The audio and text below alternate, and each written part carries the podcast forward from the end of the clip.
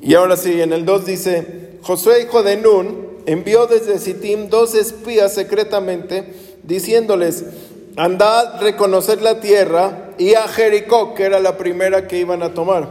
Y ellos fueron y entraron en la casa de una ramera que se llamaba Rahab y posaron allí. La verdad, yo no sé por qué llegaron a esa casa.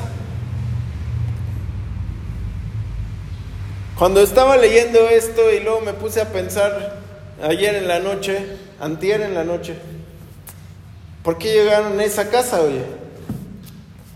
O sea, ¿por qué llegaron a la casa de una prostituta? La casa estaba hasta arriba en las murallas, ¿no? Todo mundo veía, pues, quién se iba allá, ¿no?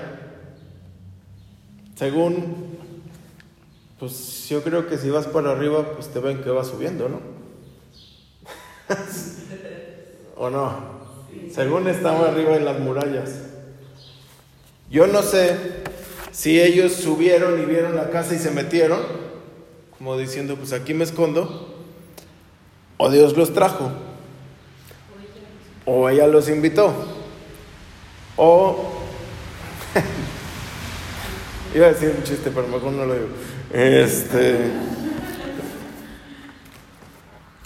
Es decir, no sabemos por qué llegaron ahí, pero llegaron. Y fue dado aviso al rey de Jericó diciendo, ve aquí, hombres de los hijos de Israel han venido aquí esta noche para espiar la tierra. ¿Cómo sabían? Seguramente alguien había salido de la casa de la ramera, ¿no? O alguien por ahí que donde estaba la ramera, la prostituta, sabía que había visto hombres raros que no se parecían a ellos.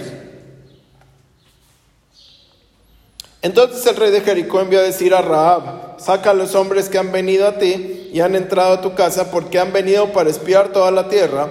Pero la mujer había tomado a los dos hombres y los había escondido. Y dijo, es verdad que unos hombres vinieron a mí, pero no supe de dónde eran. Porque pues ella no estaba acostumbrada a estar tratando que tú de dónde vienes, porque todos eran de Jericó, ¿no? Con quien ella estaba. Este, es decir, no te voy a pedir el, el INE. Yo sé que todos los de aquí son de aquí. Y yo conozco mis clientes. Una persona así. No le importa tú quién eres. Lo único que quiere es dinero. Lo único que quiere es que tú satisfagas tu necesidad y yo obtener mi ganancia, mi beneficio. Eso es una prostituta. Y hay muchas formas de prostituirse. Cuando ministras por dinero, estás prostituyendo, ¿no? No me importa tú de dónde vienes, oye. El chiste es que yo te predico, tú me das. ¿No? Tú me pagas. Yo no sé, o sea, ¿sí me doy a entender? Estás prostituyendo un servicio. Aquí, claro, ella era, todos entendemos su cuerpo. Pero también eso tiene que ver. Porque cuando nos acostumbramos a que X y X X X X X X nos dé palabra, no nos va a importar de dónde sean. Eh, ayer escuchábamos un pastor que decía, nosotros cuidamos la palabra, la comida que se da en casa. Y solamente se puede dar comida por medio de este pastor, por medio de este pastor y por medio de este pastor. Tú en ese ministerio solamente podías escuchar palabra de esas tres personas. Si tú querías oír palabra de alguien más, no estabas en la visión. Y dice, no es porque Dios no use a más, no es porque Dios no use a otros de otro lado, y no es porque Dios no esté con ellos. Dice, pero lo que nos interesa es que todos coman lo mismo porque todos vamos a usar hacia una misma visión. ¿Sí? Que si tú oyes a, a uno, vas a ir para allá. Oyes a otro que tiene otra visión, vas a ir para acá. Pero si los tres están hablando hacia el mismo sentido, pues tu comida, tu, dirección va a ir mejor y tu comida va a ser el mismo balance. Ahora la hermana Noemí, por ejemplo, que vino de comer cierto tipo de comida en el DF, en la Ciudad de México, y llega a casa de Laura, se tuvo que acostumbrar a comer diferente, ¿no? Diferente sazón, diferente forma de, de alimento, diferente hora, ¿no? Diferente todo. Diferente hasta los nopales en México están más feos que los de aquí. Todo en la Ciudad de México es feo, todo. Entonces, todos, tú te tienes que acostumbrar a la visión que se te está dando. ¿Sí me doy a entender? Sí. Entonces, tú no puedes estar comiendo como que lo que quieres. Estrellita, por ejemplo, no come lo que ella a veces quisiera. Tiene que comer lo que le conviene, ¿no? Y todos deberíamos de comer lo que nos conviene. Pero una prostituta pues no, no pone así como, pues tú no, tú sí. Es todos. Todos me tienen que, todos tienen que cumplir su satisfacción en mí y yo según tengo que salir complacido.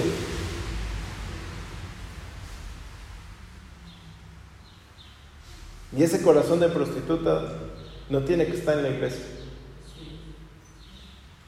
Tienes que salir en bendición. No pongas cara de que el servicio estuvo muy bueno cuando toda la predica salió al revés. ¿Sí? Porque no tienes que quedar bien conmigo ni con la pastora, ni con Rosy, ni con José, ni con nadie. El único que te va a, totalmente a satisfacer es Dios. Conmigo no tienes ningún compromiso. ¿Sí? ¿Me dio a entender? Sí. Estaba mejor lo del verso 18, ¿verdad, 30?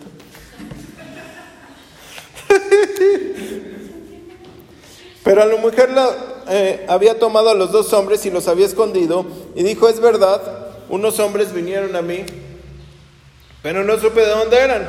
Y cuando se iba a cerrar la puerta, siendo ya oscuro, estos hombres se salieron y no sé a dónde han ido. Síganlos a prisa y los alcanzarán. Mas ella los había hecho subir al terrado, a la azotea, y los había escondido entre manojos de lino que tenía puestos en, eh, que tenía puestos en la, en la azotea. Y los hombres fueron tras ellos por el camino del, Jordán hasta los vados, y la puerta fue cerrada después de que salieron los perseguidores. Y esto es lo que va a pasar con las personas que, que esto es lo que pasa con las personas que sí reciben a una persona que viene de Dios. Se te da claridad. Ella no sabía que habían venido, Dijo, ahora ya no nada más voy a ser prostituta, llegaron dos, seguramente uno me va a agarrar, el otro me va a violar. ¿Sí o no? Pero le vino claridad a la mente y dijo, súbanse. Porque ellos venían de estar siempre en la presencia de Dios. Venían de estar en el fuego, con el, con, al lado de Moisés por un montón de tiempo, ahora al lado de Josué, venían de estar direccionados y enviados por Dios. Y ahora ella tiene claridad y dice, no, no, ustedes no, yo sé que no vienen a eso, escóndanse allá. Y eso es lo que pasa a las personas que, que reciben a los que Dios envió. Y que recibes a Jesús. Y que recibes al Espíritu Santo. Muchas veces ellos llegan a tu casa a ver tú, ¿qué haces con ellos? ¿Los escondes en lo más profundo? ¿O, o dices, ah, no, sí, aquí están? Es que alguien me dijo que yo era aleluyo también, pero no, no, no. Y expones, pero al contrario. Sí me para que no te critiquen. Pero cuando tú tienes claridad, sabes lo que tienes que hacer. Y estos hombres, dice, la puerta que yo abro, siéntate bien Bernardo, la puerta que yo abro, nadie la cierra. Y la que cierro, nadie la abre. ¿Y qué pasó con estos hombres? Se salieron de la ciudad y Dios les cerró la puerta. Los que iban a perseguir a los dos espías, por la orden de Raab, salieron de la ciudad y se les cierra la puerta. Y yo no sé quién te ha hecho daño y quién te ha esto y todo, pero el que, te, el que es rebelde para con Dios, sale y se cierra la puerta. Mejor que no salgas y que aguantes vara. Siéntate bien, Bernardo. Y antes de que se durmieran, ella subió a la azotea y les dijo, sé que Dios les ha dado esta tierra. ¿Cómo puede saber ella tanto? Por los rumores y todo, pero ¿cómo ella sabía toda la onda, oye? Según yo, una mujer así pues no podía tener tanta información más que fueran ahí personas que eh, fueran eh, están, a estar con ella y decirle, es que Dios ya nos va a deshacer, vienen los israelitas. ¿Sí? Yo también creo que cuando tú, tú tienes contacto con una persona que está enviada por Dios, algo se te va a pegar. Y tú vas a empezar a entender lo que va a pasar. ¿Sí, amén? Porque hemos oído lo que Jehová hizo, hizo secar las aguas del Mar Rojo. O sea, ellos venían oyendo que hace cuarenta y tantos años el Dios secó el mar. ¿Quién sabe cuántos años tenía la prostituta, no?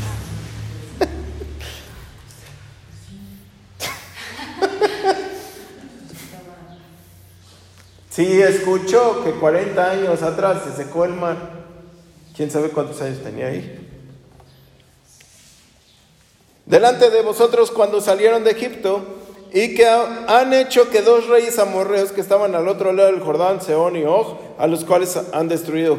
Oyendo esto han desmayado nuestro corazón y ni ha quedado más aliento el hombre alguno por causa de ustedes, porque Jehová vuestro Dios es arriba en los cielos y abajo en la tierra. Les ruego pues ahora que me juren por Jehová, que como he hecho misericordia con vosotros, así harán ustedes con la casa de mi Padre, de la cual me daréis una señal segura.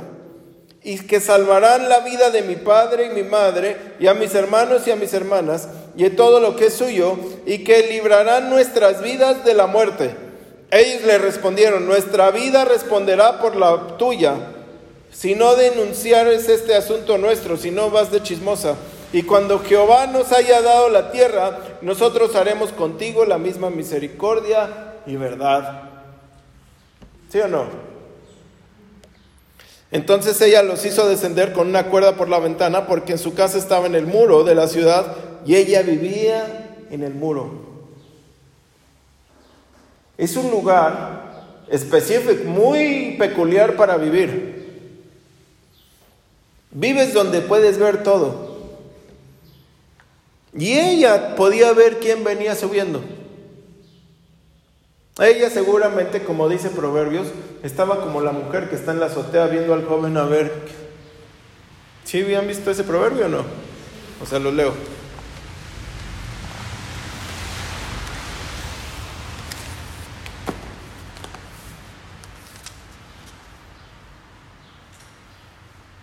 Dejen ver dónde está.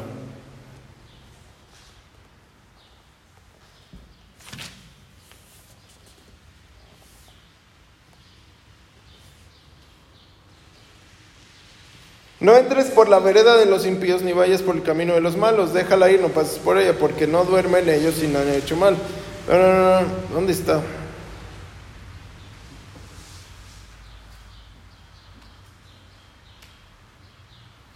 Aquí está.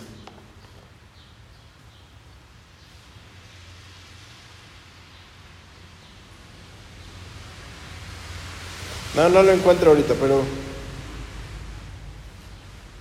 dice que la mujer, pues de cascos ligeros, está bien siempre buscando a ver quién pasa por ahí y le está hablando. ¿Cómo?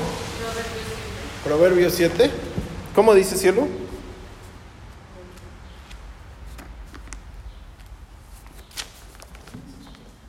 Las artimañas de la ramera.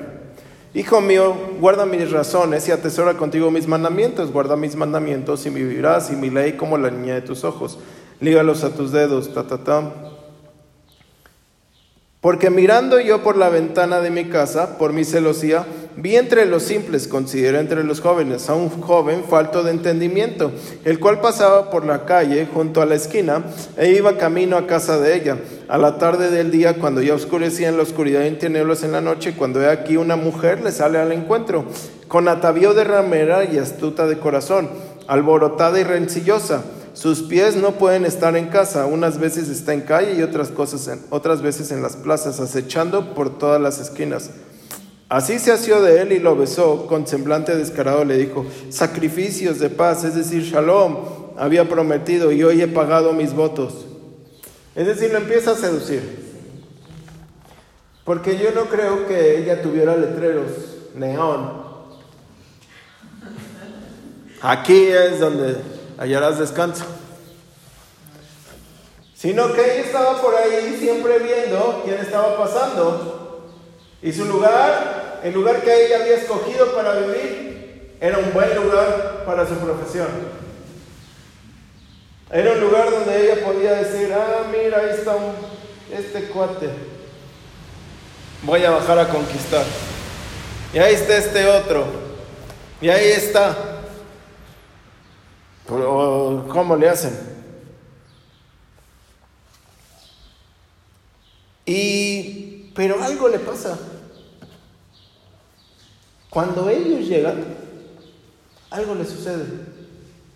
Le viene claridad a la mente y le viene temor de Dios.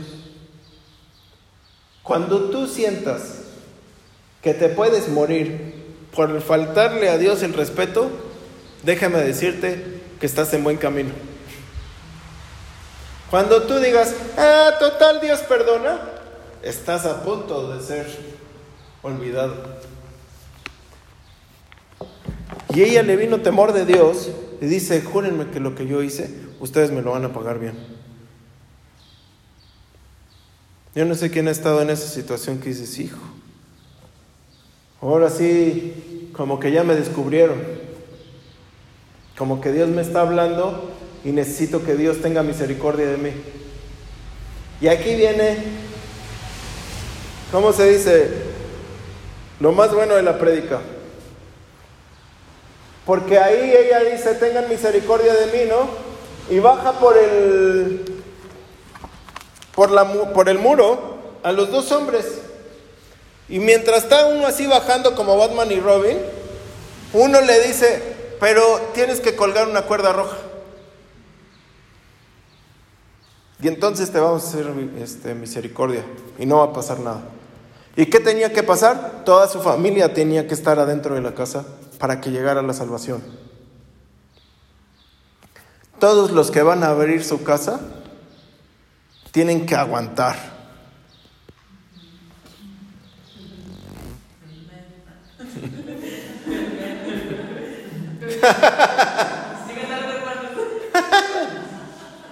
Ah, es que no sé qué, yo hasta que sea santo. Pues ella no creo que haya sido muy santa ese día, oye. Por algo habrán llegado dos hombres ahí, ¿no? O el día anterior. ¿Qué habrá pasado? Pero le dicen, cuelga esto, si no. No. Y ahí les va. No fue al otro día que Jericó se destruyó. Porque luego, luego pensamos, ah, Dios va a tener misericordia. Si ahorita pinto de rojo mi puerta, si ahorita me visto de púrpura, si me voy con, me compro un vestido azul bien bonito, si Dios ya me dijo te perdono, seguramente en dos horas va a llegar mi provisión. Ella mientras, nada de eso pasaba. Los espías se fueron, bajaron y salieron. Llegaron a donde estaba el campamento de Josué. Le explicaron todo. Y Josué no dice, ah, vamos a salvarla. No, tranquilo.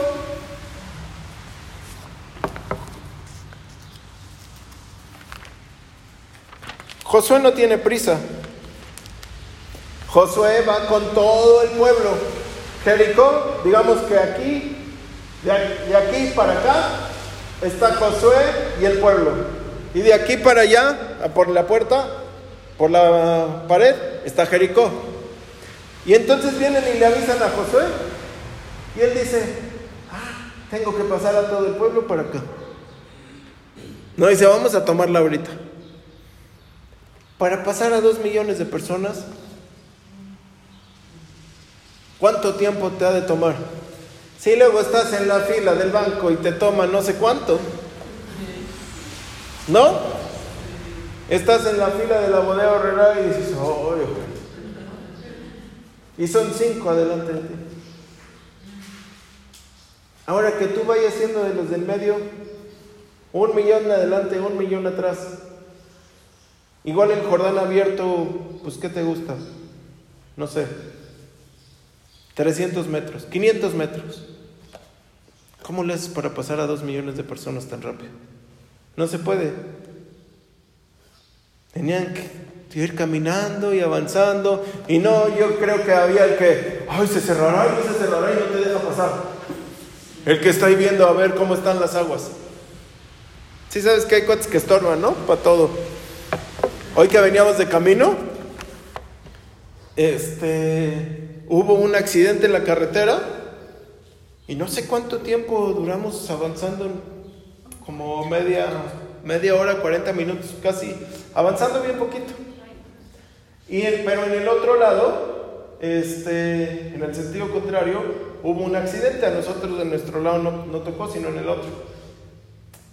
Y la pastora dice, y si de nuestro lado no pasó nada, ¿por qué nosotros vamos tan lento? o sea, nuestro lado no hubo ningún accidente. Y íbamos a vuelta de rueda.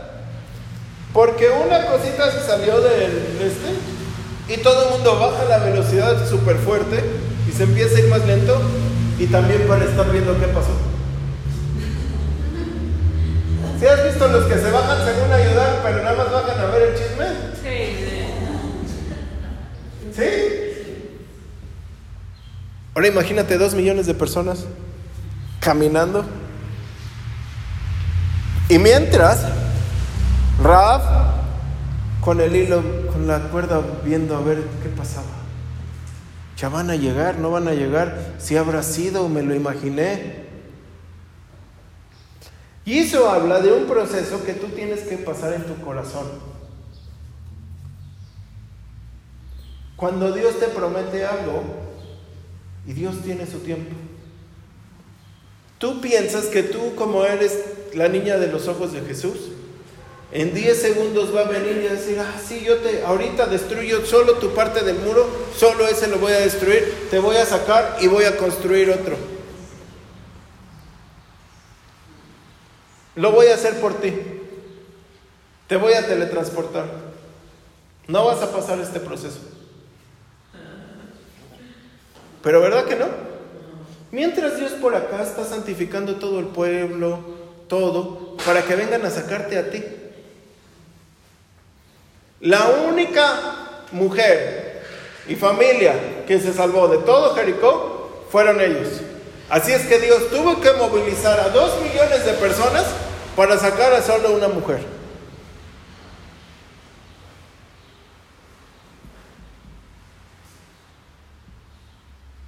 ¿Cómo la iba a sacar? Tenían que usar el pueblo, ¿no? Dos espías no iban a poder. Y entonces tiene que santificar al pueblo para darle vueltas, ¿no? Luego cuando los pastores no hacemos nada, estamos dándole vueltas al asunto.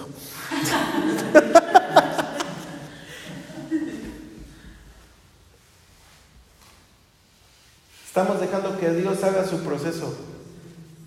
Cuando tú eres, cuando no tienes el corazón dispuesto al proceso, no te va a importar perder. Muchas veces damos por perdido cosas que ya tenemos ahí hoy. No sé si lo saben. Cosas que ya están ahí, ¡pum! Decimos, no, desistimos porque, la, porque es demasiado pelear un día más. Y esta mujer, yo me imagino tantos días con la cuerda ahí, temiendo de que alguien llegara y le preguntara, ¿y tú por qué tienes esa cuerda ahí? ¿No se te ha cerrado tener una cuerda roja en tu ventana colgada? Si tú por qué tienes, ¿qué es un nuevo, una nueva señal, un nuevo, qué, qué significa eso? Yo creo que personas le pudieron haber dicho, bueno, ¿y tú qué? Y tú ahora ya no te dedicas a lo mismo porque ahora veo aquí a tu mamá y a tu papá. Y ahora no podemos estar juntos. Porque no fue al otro día. Porque no fue a la semana siguiente.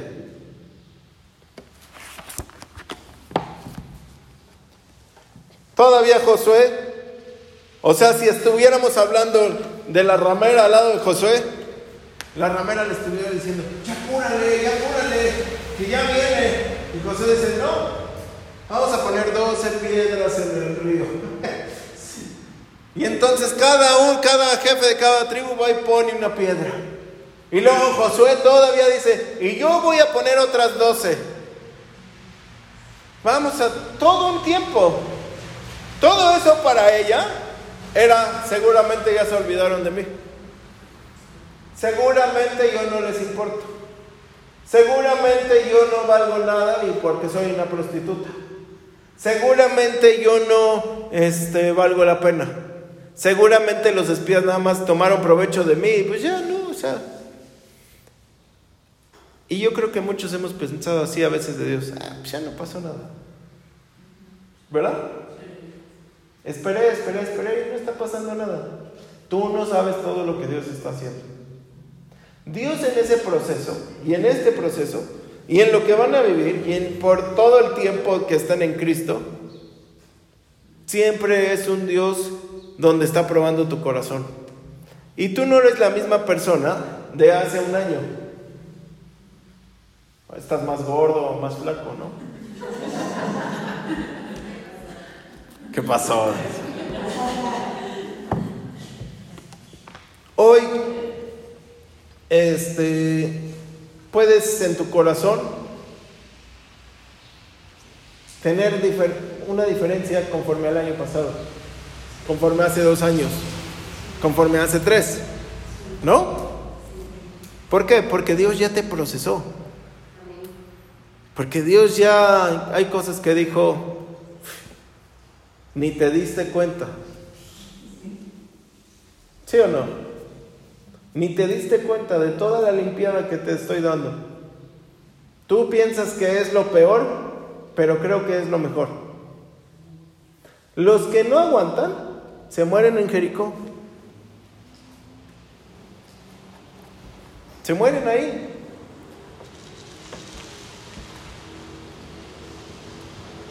Todavía después, Josué circuncida a todos. Y tiene que esperar ocho días más. O sea, esta mujer yo creo que estaba desesperada, oye. ¿Cuánto Dios va a actuar? ¿Cuándo me van a salvar? ¿O cuándo se, o si será verdad que van a empezar por Jericó o qué van a, o qué van a hacer? ¿Qué tal que había otros espías? ¿Cuándo Dios me va a deshacer o me va a salvar? Y es la prueba de tu paciencia, lo que tú estás viviendo cuando tú te quieres consagrar. Es dejar de fuera una vida y que ahora a ver si te adoptan en el pueblo santo de Dios. Ahí no iba a poder estar, ah, pues es que traigo unas viejas costumbres, ¿no?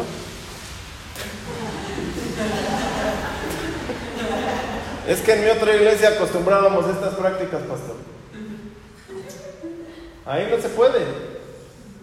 Tenías que andarte por la derecha o por la derecha. Es que allá acostumbrábamos a hacerle así, que yo visitaba a las personas y ahí yo me las conquistaba. Les guiñé el ojo.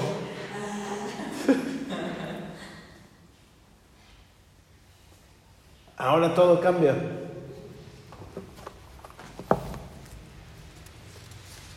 Le sale el capitán, el Señor Jesús, a Josué y después de no sé cuántos días van a tomar Jericó. Y yo creo que la mujer está diciendo ya, sí es cierto que la van a tomar. Y la señal es, o sea, todos sabemos la señal para ellos, camina, camina, camina. ¿Y para ella qué era?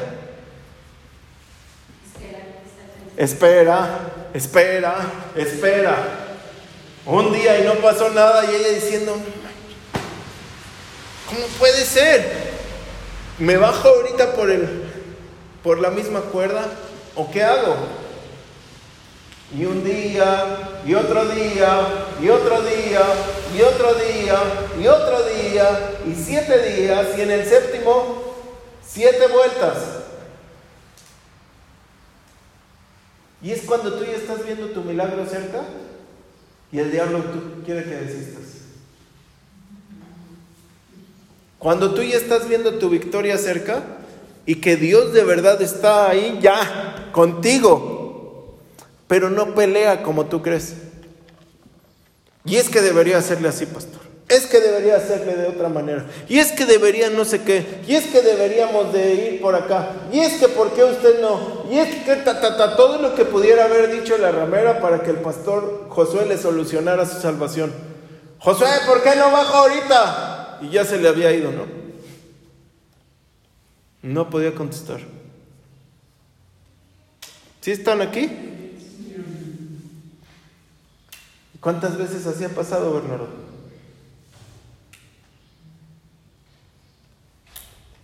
Es ahí donde Dios saca tu carácter.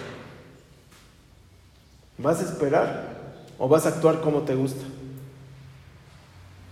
¿Qué vas a hacer? Estás en las vueltas ahorita, a punto de que caiga todo lo que te detiene para irte a donde tienes que ir. Y muchos aquí flaquean y se bajan. Flaquean y dicen, pues por Jericó peleo. Y no entienden el verdadero propósito. Cuando tiembla en casa es porque todo va a caer. ¿Sí me están entendiendo? Me fui acá muy profundo y no me entienden ni papa. Cuando están temblando los muros, cuando todo se te está cayendo, es lo que no estaba bien construido.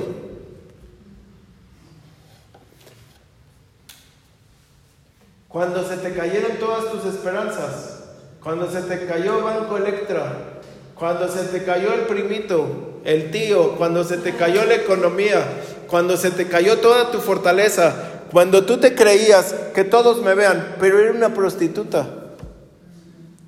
O sea, ella está arriba, pero ahora si lo volteamos decimos, no manches, quiere estar arriba, pero es una prostituta.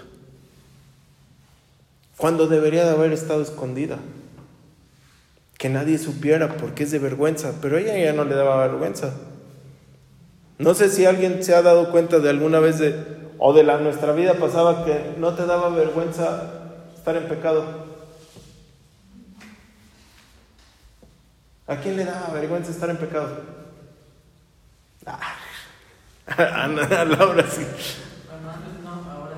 Ahora sí, pero antes ¿eh? decías, no, pues vámonos a la disco, vámonos acá, este, microfalda, cigarro, café y Cuba, no sé cómo le hacías, pero mira otra. Chavalo.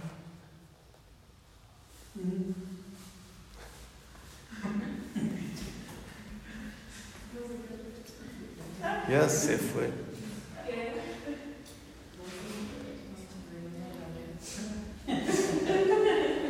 Entonces, Antes no. Uy. ¿Qué haces tú? Muévete de ahí.